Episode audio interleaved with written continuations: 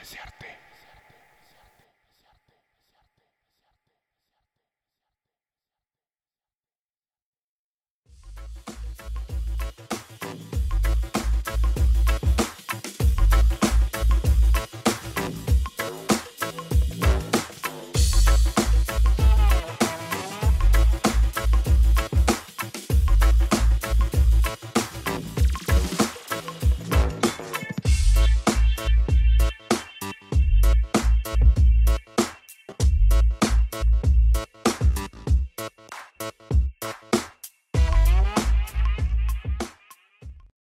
amigos, yo soy Manuel Serna y les invito a todos ustedes poder compartir la literatura que yo produzco y la poesía que puedo ofrecerles y sobre todo compartir este episodio.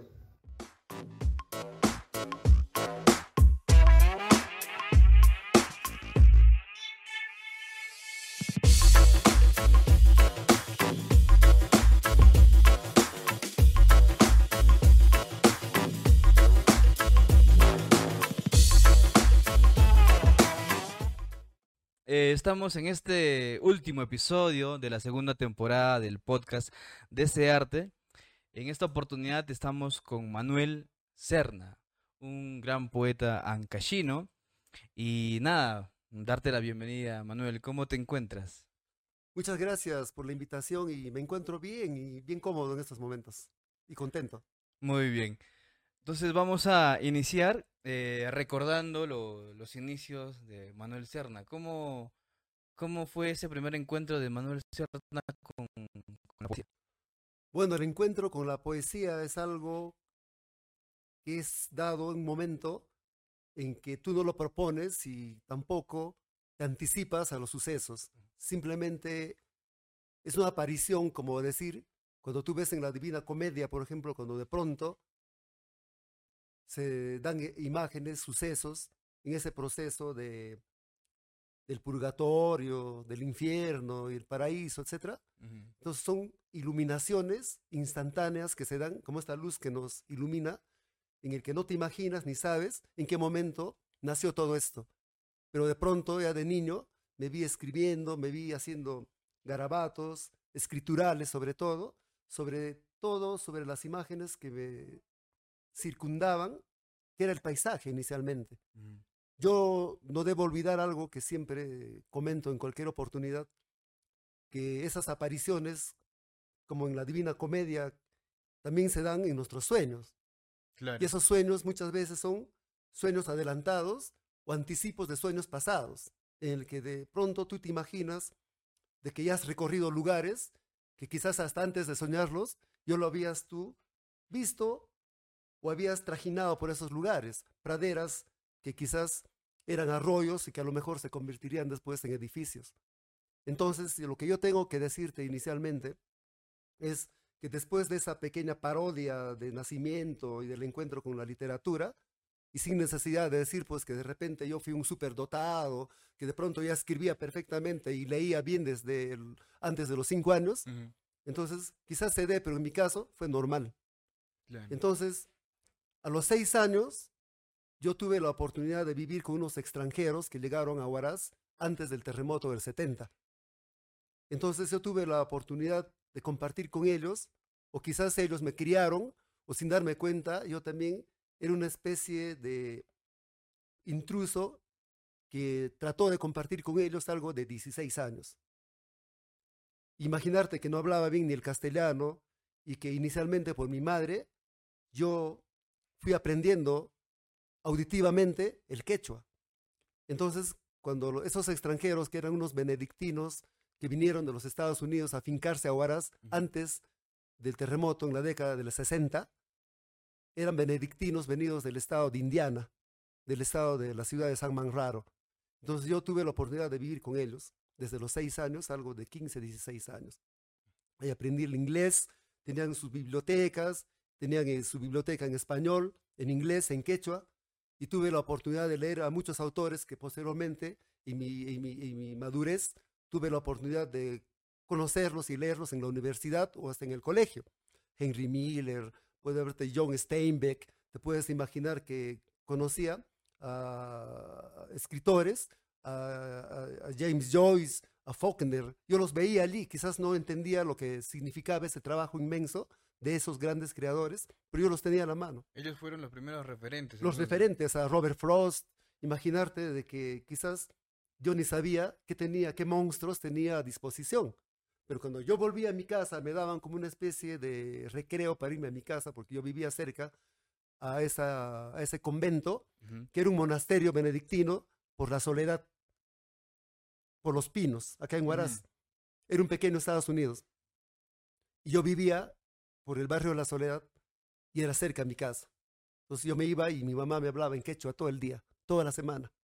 Me levantaba y mi mamá, que era quechua hablante, entonces de pronto me alimentaba y podía ver a través de su conversación, de sus órdenes, podía ver en mis sueños que soñaba cerca al arroyo, al río, al pie del molle. Gracias a las palabras de mi madre, yo podía divagar por lugares más fantasiosos, más hermosos, que, hasta ahora no olvido. Yo podía ver quizás en mi casa esas cosas que se hacen en el campo, como tender el trigo, tender el maíz, poner la oca ahí para que se seque, para que sea más dulce. Todas esas cosas vi en mi niñez. Y todo eso se fue alimentando para que yo pudiera de repente, poco a poco, despertar algo que me encantó desde niño, que era escribir poesía. Entonces alucinaban los cuadernitos con mi lápiz, así, pero yo tampoco no sabía qué era eso. Posteriormente, quizás ya en mi adolescencia y en mi madurez, pude haberme percatado de que eso me, me estaba sirviendo a mí para quizás darme la voz de que era un creador o alguien que podía escribir algo con su propio estilo, a su manera.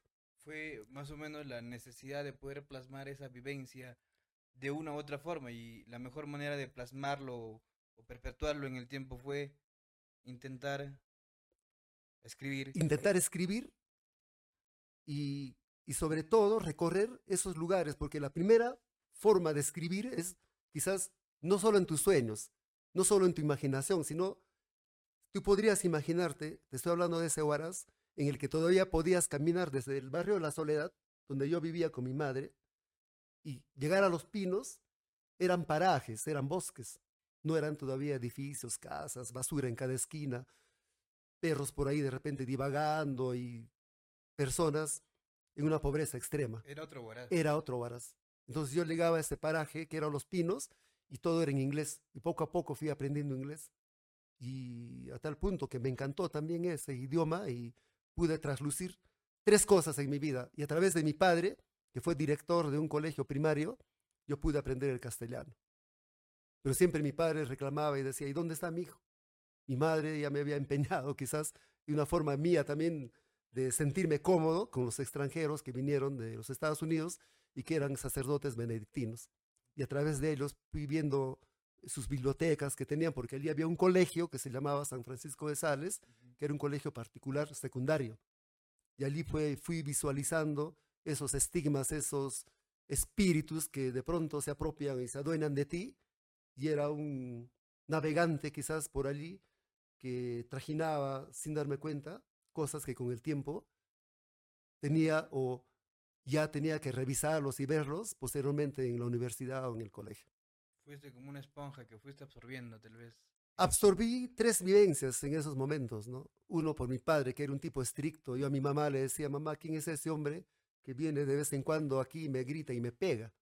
Y me dijo, es tu padre y tienes que respetarlo. Y entonces cuando mi papá se iba, yo me alegraba. Me sentía feliz dos semanas, tres semanas, un mes. Si hubiera sido un año, también me hubiera sentido feliz. No te olvides de que cada familia es una experiencia distinta. Eran A otros veces tiempos también. Otros tiempos. Y mi madre cada día también de vez en cuando se iba pues al barrio de José Olaya, donde había unos hornos, y le ayudábamos a hacer pan. Le, a llevar, le ayudábamos a llevar la leña, y entonces eh, la, la masa, la harina, y esas madrugadas, el aullido de los perros, el ladrido de los gatos, como yo siempre digo, al revés un poco, porque así lo sentí. Entonces se fue acumulando en mí y posteriormente fui escribiendo ese mundo diferente, al revés un poquito, ¿no? Y quizás ahora me doy cuenta después de tiempo de que esas transmisiones sanguíneas y transfusiones a la vez se fue producto quizás de esa interculturalidad o esa occidentalización imaginaria y no pensada de mi parte, en el que me fui alimentando de la biblioteca de los padres benedictinos de los Estados Unidos y del quechua de mi madre principalmente. El terremoto definitivamente fue un antes y un después para toda la manera de vivir de, de Huaraz. Claro, por ejemplo, si nosotros enfocamos el terremoto, dividió en dos partes, para hacer tres, una situación que no solamente es literatura. En mi caso, por ejemplo, en cuanto a la poesía, yo me recreaba bastante eh, cuando visitaba la tierra de mi madre, que es en Hangas. Mi balí, nos íbamos en las vacaciones con un hermano que tengo, eh, que éramos los últimos y los menores, y nos paseábamos ahí por ahí felices y que quisiéramos cuántas veces de que las vacaciones duraran más. Y cuando veníamos a Huaraz solamente veníamos pues a estudiar. Y ahí veíamos nosotros pues esa, ese mundo. Y si hablamos de, de, del Huaraz de antes, tendríamos que transfigurar algunas cosas, superponer de que Huaraz de antes, en cuanto a lo escritural, en cuanto a la poesía, que yo fui sintiendo y viendo, era una poesía sobre todo eh, romanticona, un poco bucólica, no muy productiva. Era una imitación de lo que se hacía de repente en Lima, en Europa. No nos olvidemos de que la comunicación pues no era como ahora. Pero sin embargo no llegaba bien la literatura y la poesía sobre todo era un poco romanticona, eh, diría no tan retrógrada, ¿no? Pero al menos era una poesía paisajista y local nada más. Entonces cuando llega el terremoto, yo ya pues de algún modo yo te tenía pues algo de nueve años o diez años y veo, yo vi esa realidad, ese cambio. Y en cuanto a la literatura, el terremoto delineó dos puntos. El Huaraz de antes, eh, hablando poéticamente o en, en, literatura, y el Huaraz de después. Entonces, mucha gente, muchos escritores o poetas querían volver al pasado. Soñaban, reclamaban con volver al pasado para poder recuperar ese mundo romántico, de repente transgredido solamente en lo que significa lo que es lo bucólico, lo, lo, romántico, lo paisajista. Pero definitivamente pues Huaraz había cambiado tanto que ya la vida fue otra porque vino gente de otros lugares con otras ideas, con otras vivencias y costumbres y Huaraz fue cambiando. Se transformó. Y yo vi ese mundo y también ya en mi, en mi, en mi juventud o casi entrando a la juventud, fui escribiendo un poco en los cuadernos que tenía de mi colegio, de mi escuela, en la casa, tenía unos papeles por ahí donde yo escribía iba plasmando de niño, pero todavía no era consciente de lo que hacía. ¿De qué manera tú crees que fue tu, tu actuar ante ese cambio o a esa transgresión que haya habido por, por gente forastera que haya llegado luego del terremoto? Claro, yo vi ese principio que al comienzo quizás no provocaba todavía una visualización de lo que era el cambio de las costumbres, de la mirada, porque no te olvides que ese contexto histórico o social también cambia el modo de escribir y de pensar. Entonces esa gente que iba llegando, de alguna manera, a Huaraz, ya te iba trayendo otras imágenes, otras costumbres, otra forma de ver. Y eso yo, yo lo fui alimentando en mí para que posteriormente quizás se pudiera plasmar en un proceso de literatura, de creación que yo también tengo. Porque cambió la, todo, cambió la, la, mirada y cambió Huaraz. Huaraz en el tiempo después del terremoto, en 5, en 10, en 15, en 20 años, Huaraz se convirtió en una urbe andina, donde ya no existía el, el, el adobe, eh, el barro, las calles empedradas, el pajarito cantando de repente en la madrugada, ni nada, ¿no? Ahora será una ciudad de cemento, de, de, avenidas y de edificios como puede ser lo que es ahora, ¿no? Esa interacción. Es una interacción. Del urbano y... Y lo andino. Y lo andino. Y creo que por allí va más o menos eh, parte de, de, del impulso para el proceso de la creación de Tiempo Quinto. Por supuesto, pero antes ya habíamos, con el transcurso de los años, eh, al ver pues de que finalmente la literatura poesía, por ejemplo, en Huaraz no avanzaba. te, te, reitero de que los escritores que se resistían al cambio, que aún no aceptaban el terremoto, querían hacer un viaje al pasado, pero era imposible. La literatura y la poesía también tenía que ser vista de otro modo a partir de ese contexto hacia el futuro. Y el cambio se va dando y la literatura se va viendo la poesía sobre todo de otra manera. Entonces, en ese proceso es que yo todavía, cuando trato de plasmar, revisar mis escritos que hice desde más niño, más joven, más, más adolescente, y a la edad que ya estaba en esa época, pues más maduro, estoy hablando del año 86 más o menos, prácticamente mi poesía era todavía estaba un poco eh, ubicada un poco, quizás a un 90% con lo andino. Pero ya habían contextos, habían imágenes, había metáforas, imágenes sobre todo, de que no era ya lo que yo quería transmitir meramente lo paisajístico y quedarme allí. Sino yo también renegaba de que en el fondo habían ciertas confabulaciones en mi, en mi, en mí mismo, en mi ser, que me insistían y por dentro hacían una especie de convulsiones metafóricas que me invitaban a decir, no, pues tienes que escribir lo que sientes y lo que ves, lo que es tuyo. Y en ese proceso yo eh, saqué tiempo quinto y cuando me di con la sorpresa de que en los encuentros que antes se hacían de, encuentros de literatura, sobre todo de escritores de Ancash, o se hacía en Chimbote, o se hacía en Huaraz, etc., yo participaba un poco poquito como que no me gustaban los encuentros porque eran muy formales, no, no me gustaba ir en esa dirección. A mí me gustaba ir siempre en la parte contracultural, en la contracorriente, ir eh, como el salmón, ¿no? Nadar de repente contra la corriente. Y tuve opiniones de amigos como Oscar Colchado, eh, Félix Huamán Cabrera y muchos más, tanto en Lima posteriormente y en Huaraz mismo en los encuentros, de decirme de que yo siguiera en esa línea, que era la línea exacta y recibí alabanzas de todo tipo porque vieron mis escritos y vieron Tiempo Quinto. Y dijeron, aquí está el poeta verdadero, Guaracino y Ancachino, sobre todo Guaracino. Pero no pude complacerles, porque yo, como te puedo reiterar nuevamente, vi esas convulsiones del proceso del Huaraz de antes y vi el Huaraz del terremoto, vi el Huaraz de después del terremoto, el post-terremoto. Entonces mi espíritu era un espíritu que rondaba alrededor del fuego y como de, que de pronto se había posesionado de mí, yo tenía que transmitir lo que era mío, no lo que otros me decían, porque eran otros espíritus. Entonces, ya publicado tiempo quinto, Oximorones posteriormente, después de varios años, es la respuesta de que ya casi en el 90% mi mundo escritural es más urbano, es ya de una urbe andina, es ya menos paisajístico casi en el 90%. Pero más, más, llevándolo a tu esencia. Más llevándolo a mi esencia, a mi vivencia, mis modos de hablar, eh, eh, el trato del lenguaje mismo y las imágenes, pues que de ese proceso se ha ido dando, que es mi mundo, que es el mundo más, el mundo urbano, eh, sin olvidar obviamente el, el, paisaje, ¿no?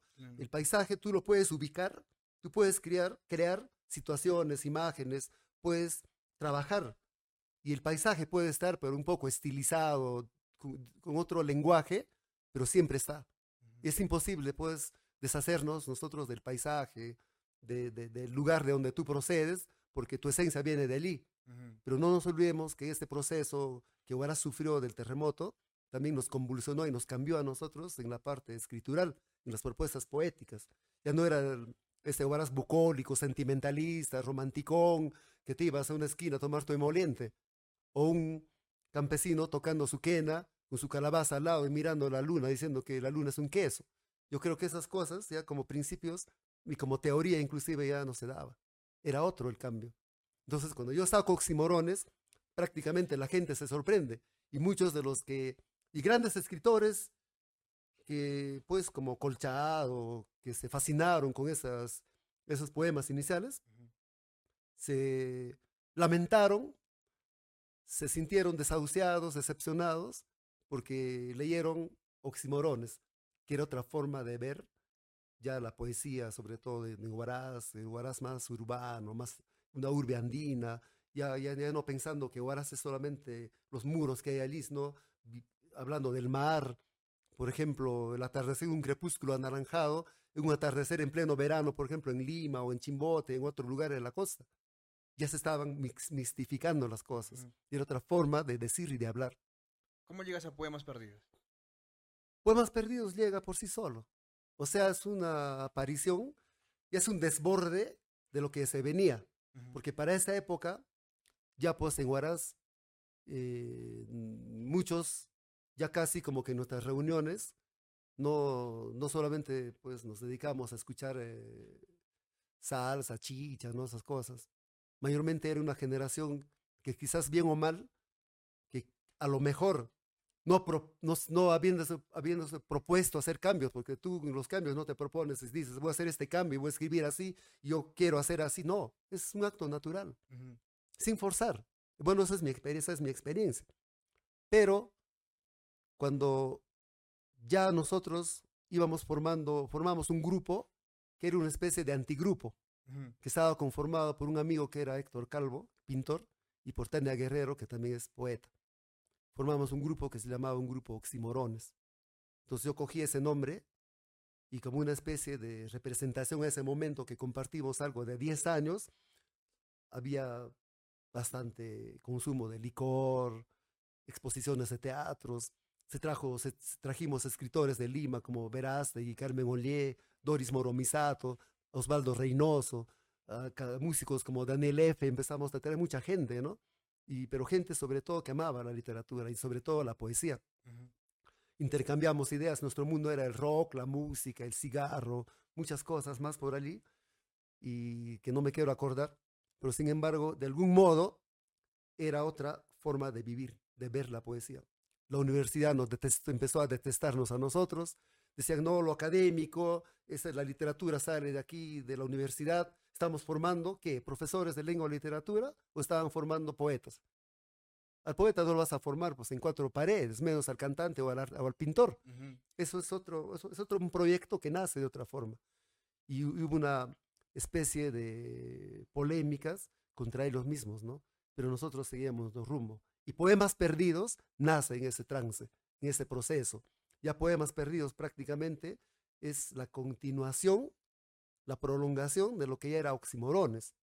O sea, allí ya propuse todas esas vivencias, esas sensaciones. Obviamente el paisaje está allí, mi madre está allí, mi padre está allí, pero Huaraz también está allí. Mi universo de ese mundo, yo inclusive pongo frases en quechua, puse frases en inglés, es que mi mundo fue eso.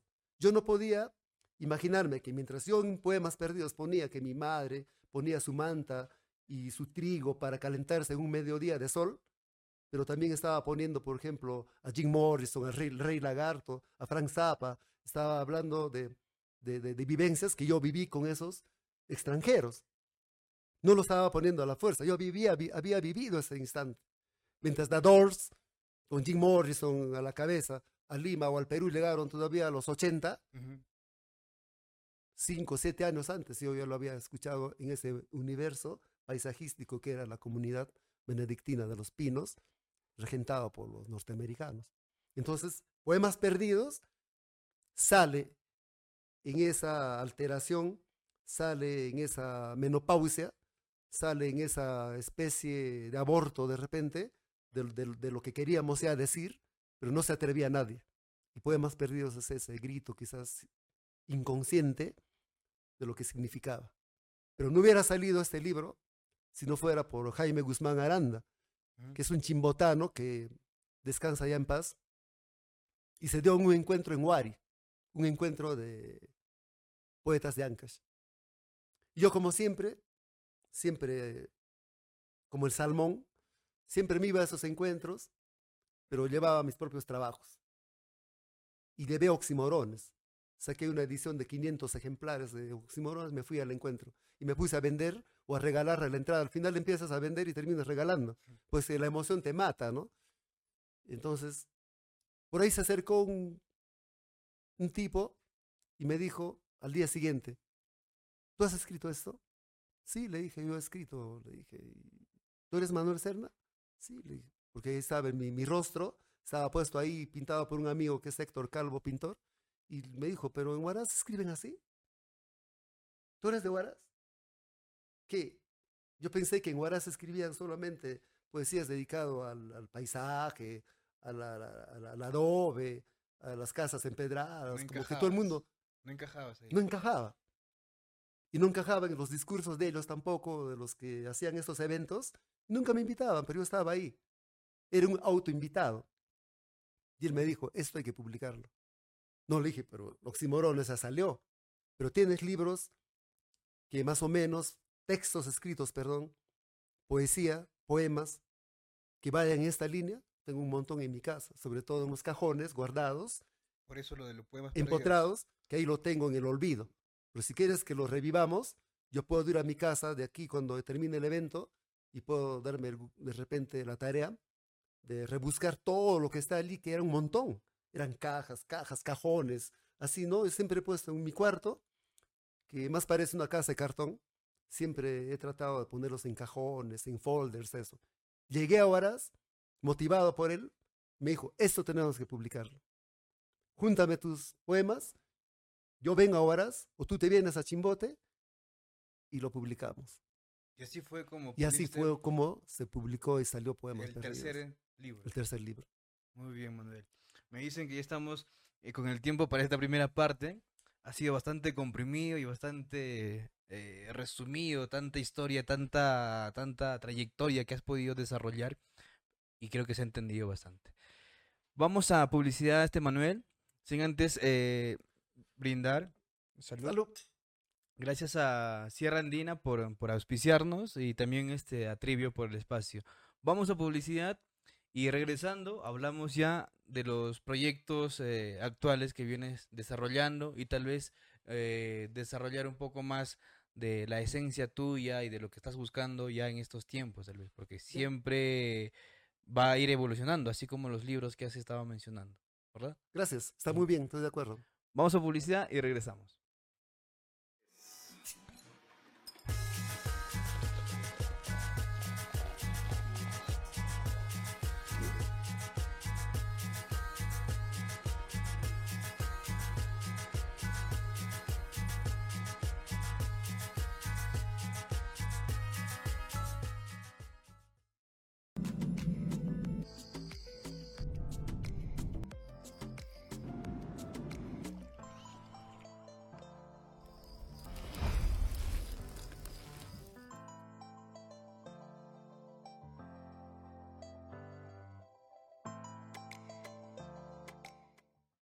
Muy bien amigos, eh, estamos en esta segunda parte del podcast de ese arte. Estamos acompañados de Manuel Serna. Bien, Manuel, seguimos con, con la conversación, más que conversación, escuchar, que eso es lo más importante de lo que nos pueden eh, traer y compartir los invitados. Manuel, cuéntanos eh, ahora en estos tiempos, ¿qué proyectos, qué es lo que está resonando dentro de ti para con la poesía, con la literatura? Claro, sobre todo la poesía, ¿no? Que es lo único que sé hacer. Y hablando que es lo único que sé hacer también, eh, por ahí siempre me preguntan mis amigos, me dicen, o los compañeros de la bohemia y de esos mundos resquebrajados, siempre me dicen, ¿y tú por qué has estudiado educación? Debiste haber estudiado pues, lengua, literatura o literatura pura, ¿no? Yo soy profesor porque mi padre también fue profesor y me encantó esa profesión y que se me ha quedado impregnado siempre porque vi a mi padre que lo gozaba con, con una vocación única.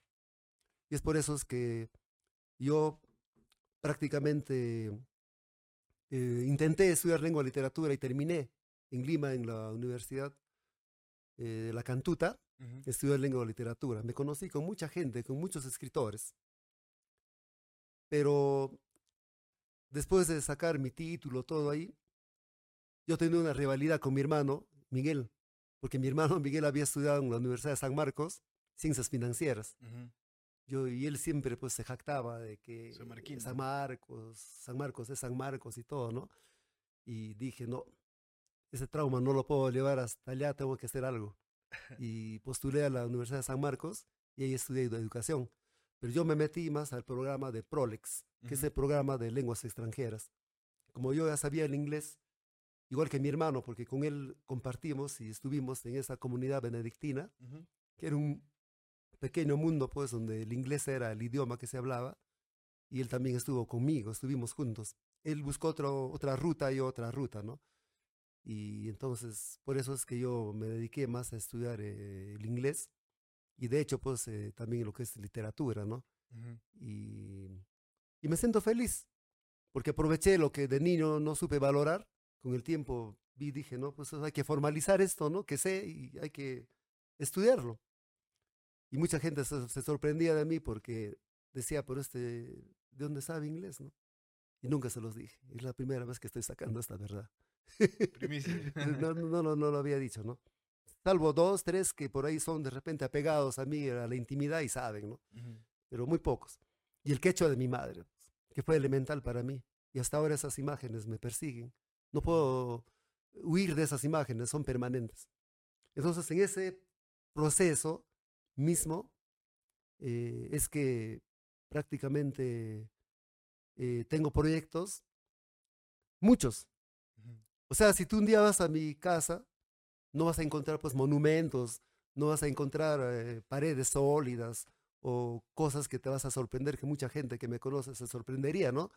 Es como que de- de- diría Manuel nunca está enferma, se le ve casi igual, este pata no ha envejecido, no sé qué tiene pacto con la con un, un- un trato o de repente por ahí un pacto con la vida o con la muerte, no sé, aunque otros dicen que, que la misma vida ya es muerte, ¿no? O que estar muerto es estar vivo.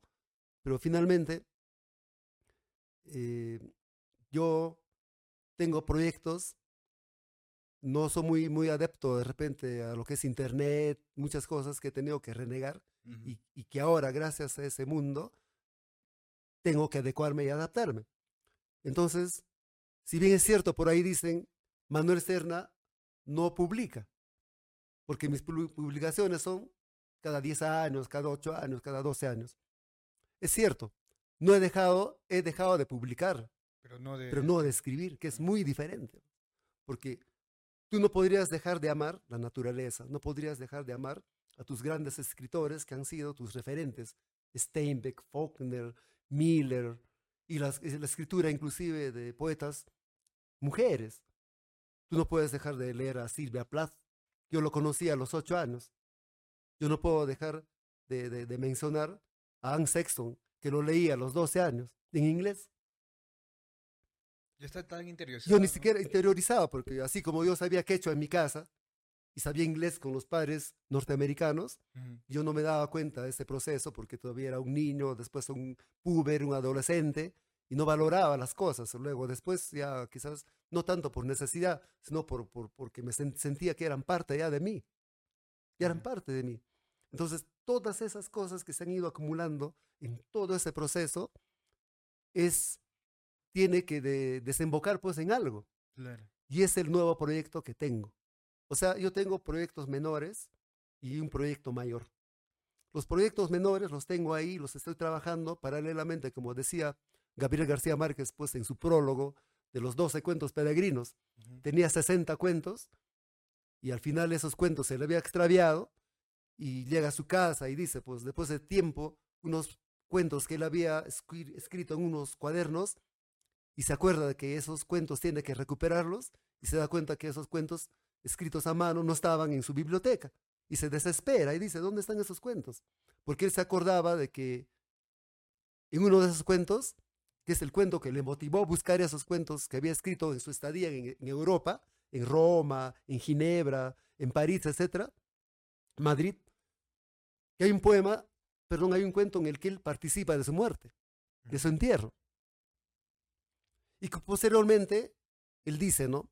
Yo trabajé esos cuentos como un obrero, como una oveja, obre- abeja obrera, que trabaja pues más de lo normal, das tu tiempo y todo, y puso mesas por todas partes, dice, este cuento lo trabajo aquí, este cuento lo trabajo allá, el otro cuento aquí, como un director de orquesta. Ujú. Y luego se deshizo de tantos y solamente se quedaron 12. Entonces, dentro de ese trabajo te hago una, una especie de símil, de comparación, Ujú. eh, queda que eh, yo he escrito y he aprendido de muchos escritores, Joaquín Sabina, te- no te olvides que es poeta sobre todo, ¿no? Y sus canciones son pues, bastante poesía. Eh, Es, es- es lo ser lo riguroso, la rigurosidad, que de repente más antes no lo tenía en un 100%. Ujú. Me he vuelto más riguroso, no sacar cualquier trabajo y también con la idea ¿no? de, de- de- de deleitar o gustar al que le encante una buena poesía, que suene bien. Eso no es lo Yo principal para no es lo ti. principal para mí. Es más, a mí no me gusta explicar mis poesías. Simplemente el- la poesía se muestra y el que lo recoge es el lector y él dirá si es bueno o es malo según su apreciación y cómo lo vea, cómo lo sienta. Entonces, tengo proyectos menores, Pero estoy trabajando que son de 70 páginas, de 80 páginas, de 120 páginas, y los estoy trabajando paralelamente como un director de orquesta. Pero hay uno que es el proyecto mayor, que tiene casi 750 páginas. Está dividido en cinco capítulos. Cada capítulo, en, en sí el libro que se va a publicar de este proyecto mayor, yo ya lo tengo ya listo, casi todo, preparado. Ya lo tengo listo. Digamos, este año Lue- ya. Lo Este año antes de junio debe estar saliendo o en junio. Pasado junio no creo. Entonces, este proyecto lo he trabajado con la rigurosidad que nos da la noche o un amanecer o quizás las primeras horas de la mañana. Ujú. Lo he trabajado, como se dice, con unas ganas, con unas ansias de que algo bueno tenemos que ir, ir dando. Porque yo he visto que aquí en Huaraz, muchos escritores que hacen novelas o relatos o poesía, tienen cinco poemas se quieren publicar. Y escribieron un cuento, ya son novelistas. Pueden ser buenos, pero falta el trabajo. Como decía Javier Heró, o como dicen en Europa, por ejemplo, los grandes escritores, eh, como dice Vargas Llosa, cuando los escuchamos, por ejemplo, ah, hablar sobre temas, por decir, ah, hablar sobre temas, sobre Henry Miller, escuchas sobre Simón de Beauvoir, escuchas, por ejemplo, eh, temas que se hablan sobre escritores. ¿Cómo eran ellos? Rigurosos.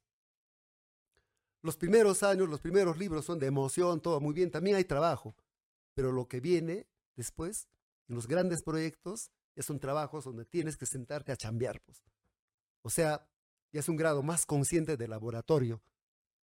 Entonces, lo tienes que ir quitando, sacando. Entonces, el proyecto que tengo del libro, del libro de 750 páginas, Ujú. es un libro que va por esa dirección.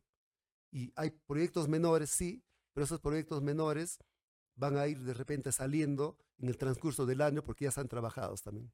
Si, podría, si podrías poner ejemplos de cosas que te motiven a poder tener ese proceso, o ya, bueno, que, que este proyecto, que este proyecto grande que tienes, que ya, bueno, ya está casi concluido, ¿qué, qué, qué, qué motivaciones, qué, qué puntos de impulso tú puedes identificar tal vez dentro del proceso para la, para la creación de esta obra? Los puntos, los, los impulsos que, que hay para, para esta obra mayor. Para la obra mayor. Si pudieras identificar cuáles serían los más eh, importantes, tal vez, que, que te hayan direccionado a, a buscar, o sea, más Claro. o menos la esencia, ¿qué, qué, qué, qué esencia tú trata- tratas de poder mostrar, tal vez? La esencia primero para mí es una novela poética. Ya. Yo le llamo así novela poética, Ujú, porque me ha alimentado de bastante lectura. O sea, no es que haya leído y haya copiado, ¿no? No me refiero a que es que tienes que alimentarte primero de bastante lectura permanente, ¿no? Este año, el año pasado, los años pasados, los días subsiguientes, los segundos pasados, transcurridos. Todo es una vivencia, pero en base a lectura. Entonces la, la- la lectura buena me ha permitido ir agarrando más direcciones, sin perder mi estilo y sin perder mi esencia. Entonces lo que yo propuse fue de que en el fondo, este, esto que empezó como un juego, como un personaje, porque está basado en personajes. Hay un personaje mayor y hay personajes menores. Hay una cantidad eh, regular de personajes.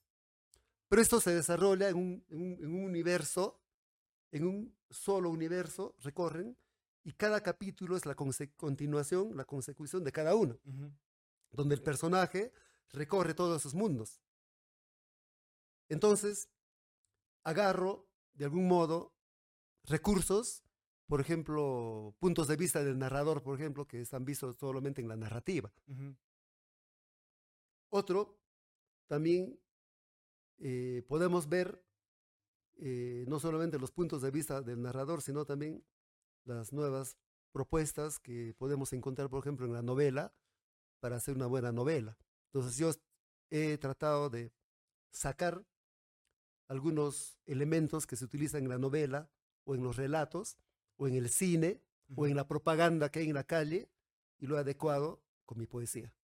Ujú. ¿Para qué? Para constatar el mundo en que vivimos, para constatar el contexto histórico, social en que vivimos nosotros, Ujú. donde de algún modo también está metido la historia de los dos años de pandemia, ¿no? Pero no hablo de pandemia, eso, lo otro solamente, sino es una especie, un momento en que se puede ir dando elementos que referencialmente nos ubican también en esa vivencia, en ese mundo. Entonces, eh, he tratado de contextualizar ese trabajo en base a esas historias y sobre todo en base a un personaje que recorre todos esos cinco universos. Si tú sacas un poema de, ese, de, esas 750, de esas 750 hojas, sacas un poema, es un mundo. Lo devuelves, es parte de todo. Entonces, se trata de contextualizar un mundo que quizás ya, porque a veces nosotros nos dedicamos solamente a, a escribir algo de momento, una inspiración, ¿no? Yo no creo mucho en la inspiración. Mm. Yo creo más de que en el fondo dentro de ti hay conflictos internos que te obligan, que te saturan, que te tratan de demoler. Y si tú no lo sacas eso, porque es una provocación. Y no lo sacas eso, es como alguien que de pronto tiene deseos de ir al baño a, a orinar. Entonces es una desesperación. Igualito es una provocación interna que te convulsiona y tienes que sacar y en esos segundos tienes que plasmar y escribir. Pero no es inspiración. Pues. Inspiración es, a ver, pucha, algo algo que te ilumina, algo así, ¿no? Pero Es una necesidad a tal punto para mí, que... exacto, para mí es una necesidad.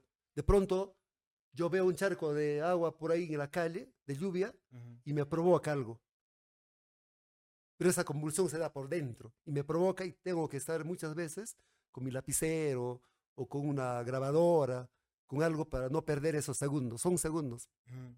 Entonces a mí, eh, para mí, esas provocaciones me han ayudado a que este proyecto mayor de cinco capítulos y 750 hojas más o menos, Ujú. sea, trate de transmitir ese universo, ese mundo. Más Si- o menos. Si, bien eh, no tiene tanta importancia tal vez eh, la lectura, la interpretación que le puedan dar los lectores en un futuro, eh, ¿cómo crees que puede ser el recibimiento por parte de la población, de la gente, a esta a este último proyecto? Una excelente pregunta, ¿sabes por qué? Porque ahorita la poesía por sí sola ya no puede caminar.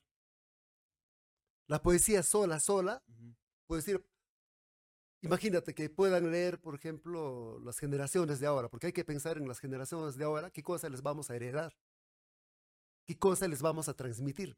Ya no le puedes transmitir solamente poesía social, no le puedes transmitir solamente poesía pura. La gente, los, las nuevas generaciones se van a aburrir de ver eso. ¿Qué es esto? Es lo mismo. Y la poesía, te digo así, la poesía sola no puede caminar. Tiene que, reco- tiene que recoger otros elementos, sea de la novela, sea del cuento, eh, otros recursos poéticos o estilísticos para poder caminar. Sola no puede. ¿Cómo es eh, eh, el consumo de la poesía aquí en Huaraz? Pobre, ¿Y las Por- autoridades hacen algo al respecto de ello? Bueno, creo que algunos de ellos ni saben qué es poesía. Entonces hay una incultura tan abismal, tan, tan grande, que pues el simple hecho de que no hagan eventos o publicaciones, por decir, editoriales, podemos darnos cuenta de que no les importa, ¿no? Eh, más creo que están preocupados en hacer huecos y zanjas y tener los cinco años y de repente por ahí eh, apropiarse de algún dinero y, y estar pensando así se los lleven a la cárcel, en 10 años salen y disfrutan de eso, ¿no? Yo creo que la corrupción y todo eso se ha metido tanto que deberíamos de poner, pues, por lo menos como autoridades, eh, eh, personas que tengan por lo menos una visión siquiera mínima de lo que es cultura, lo que es literatura, lo que es poesía, lo que es arte, si no vamos a navegar en lo mismo. Y quería aprovechar también un poquito esa parte de, del proyecto que tú me has preguntado, ¿no? Del proyecto mayor, es de que este proyecto de lo que trata es de, no, de, ya no mencionar eh, mundos que ya se han tocado, personajes, escenas, situaciones. Son imágenes, son personajes que de repente puede, puede ser leído en Lima, o puede ser leído en Miami, o puede ser leído en Argentina, o puede ser leído en Huaraz, o puede ser leído en, en, eh, en Chiquián, o puede ser leído de repente en Jangas, y el mundo que se transmite es el mismo para todos. O sea, lo puede leer cualquiera y ubicarse sin contextualizar necesariamente ya Huaraz, para ahí, ahí Huaraz ya no, ya, no, ya no aparece como universo, ya es un lenguaje más universal. Eso es lo que quería un poquito enfatizar. Eh, pedirte, antes de finalizar esta parte, Manuel, que puedas eh, hacer un llamado a la población, grandes, pequeños, gente mayor, gente adulta, a que puedan atreverse a poder crear, porque es una, una catarsis mediante la cual se pueden liberar de ciertas cosas que tal vez de una u otra forma no la pueden canalizar. Y un ejemplo muy claro de lo que tú estás mencionando es eso, ¿no? Cómo, cómo uno puede hacer ese, esa descarga, ¿no? Es canalizar todo esa, ese conflicto bueno o malo que tengamos dentro de nosotros mediante, mediante los, los poemas. Por favor, eh, Manuel, hacer un llamado a que puedan consumir y también hacer hincapié en la importancia del, de, de, este arte. Uno, yo te voy a decir por vivencia propia, me he salvado de varios suicidios masivos en mi vida, gracias a la poesía y gracias a la lectura. El hecho de leer y el hecho de escribir, o sea, sobre todo el hecho de crear, porque los que escribimos de algún modo somos creadores, creamos mundos, no creamos solamente fantasías, creamos universos. Y un universo es un lenguaje, una estrella es un universo, es un lenguaje. Esté allí o caiga o gotee, es un universo. Un planeta es un universo, es parte, pero también a sí mismo, consigo mismo, es un universo. Todos somos un universo. Tú eres un universo, estás a mi frente. De repente a ti te veo de otra forma, no te veo como te estoy viendo. Y tú, al verme, yo me imagino que me estás viendo de otro modo. no, no somos seres transmisibles del modo como creemos en un mundo real. De algún modo seguimos siendo seres irreales. Realidades que, que conviven. Que, que, convivimos. O sea, no me importa cómo te veas o me veas al final de cuentas, lo que yo podría decir, como te digo, yo me he salvado de muchos suicidios masivos. Me refiero, me ha salvado de más que una pastilla contra la depresión, más que una pastilla contra el Alzheimer, más que una pastilla contra el estrés. He tratado de sanarme y estos días míos no han sido tan fáciles. O sea, aparentado, ¿no? Aparentan. La gente te ve y dice, uy, Manuel Serna no se enferma. Manuel Serna escribe, vive en su universo, en su mundo, en su fantasía. Creo que hasta habla solo en la calle. No es eso. Simplemente que el acto curativo está en ti mismo. Si tú quieres estar mal, mal pues. Pero si quieres estar bien, aunque no hayas comido tres días o no hayas dormido bien, el simple hecho de que puedas tú mismo leer algo, una fábula, un cuento, una historia, tenemos tantas la literatura femenina, la poesía femenina, por ejemplo, ha crecido y están superando a los varones. O sea, tú te puedes imaginar leer a Alejandra Pizarnik, no es deprimirte, es curarte, porque a través de su poesía deprimente y a veces terrible, tú buscas la, la solución. Y no te sientes solo. no te sientes solo. Lees a Silvia Plath, lees a María Emilia Cornejo, que si bien es cierto, muchos de ellos han terminado suicidándose, porque dijeron aquí se acabó todo, como, como Alfonsina Storni o de repente como Juana de Barburú. Te puedes imaginar de que muchos podemos tener el remedio en la lectura de, esas, de esos poemas de esas personas que han creado. No para deprimirte, no para matarte, sino para aprovechar lo bueno que hay y seguir viviendo, ¿no? Porque al final de cuentas, como decía Henry Miller, gran escritor, escritor de Trópico de Cáncer de Capricornio, decía, la finalidad de la vida es vivir. La finalidad de la vida es vivir. Bien, Manuel, yo quiero también, eh, digamos, eh, resaltar esa gran valentía que tienen los poetas, ¿no? Porque yo creo que hay que ser muy valientes para poder eh, plasmar en una obra, en un libro, cosas tan internas que a veces nos la guardamos. A veces somos tan cobardes y decimos, no, ¿por qué? Pero hay que ser muy valientes, hay que ser muy valientes para, para poder plasmar todo ello y tener la libertad de desnudarse en un libro. Y eso es algo muy, es algo que se tiene que felicitar. Y, y yo estoy un poco asustado porque en mi familia creen que yo soy un santito. me refiero, me refiero a que no tanto porque si yo voy a escribir para complacer, estoy condenado a nada. Y te estás engañando también. Entonces, eh, si bien es cierto en este proyecto mayor yo menciono muchas cosas fuertes, y quizás puedo inclusive menciono a mi madre, pero ya no es una madre mía ni tuya, es una madre, es un lenguaje más universal, ¿no? Es en, en otro contexto, en otro lenguaje. Ujú. Pero sin embargo, estoy muy feliz de saber de que ese libro va a salir. Muy bien. Te Sí. felicito, Manuel, y vamos a estar a, a esperas porque genera mucha expectativa este proyecto. Agradecerte mucho por poder, por poder permitirme eh, compartir estos momentos y también traernos un poco de la experiencia, compartirnos todo eso, ese bagaje de conocimiento y experiencias que, que has tenido durante todos estos años. Terminamos con eso. Esperemos que este episodio les haya gustado y toda la temporada también. Este es el último episodio. Cerramos con broche de oro con, con, con este gran poeta. Y nada, les dejamos con, con Manuel Serna, con este pequeño fragmento que nos trae de un, de un poemario. Con, noso- con nosotros, con el podcast de ese arte, será hasta una próxima oportunidad. Estuvo con ustedes, George Álvarez Leiva. Nos vemos hasta la próxima. Nos quedamos con este último poema de Manuel Serna. Jorge Luis Borges, un escritor argentino muy famoso y sobre todo muy culto. Nos enseñó muchos tránsitos de la vida y Jorge Luis Borges, reitero, dio escuela sobre todo en la generación pre-boom latinoamericano. Y él, estable- él estableció códigos sobre lo que significa la literatura escrita, pero seriamente. Él era un erudito, un tipo muy preparado, que dio pautas. He ahí, por ejemplo, como un libro que él tiene sobre titulado El Aleph, otro La Casa de Asterión, La Ciudad de los Inmortales, etc. Y él era un tipo tan erudito, tan genial y ciego también a pesar de esa limitación, creó de repente maravillas que nosotros deleitamos y disfrutamos actualmente.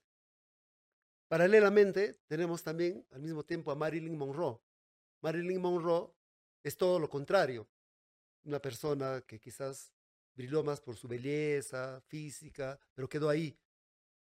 Y intelectualmente, pues muy distinta a lo que era Borges.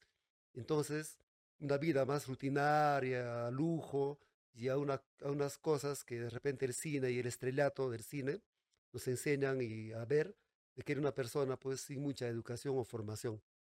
Pero en este poema que voy a leer, trato de unirlos a los dos en un encuentro cotidiano, en una conversación cualquiera, en un mundo no mentado ni comentado, eh, eh, tratando de hacer ver de que quizás en- en la poesía también se les puede hacer hablar y hacer estos reencuentros inéditos que sí la literatura nos puede permitir. Voy a leer este poema que dice así.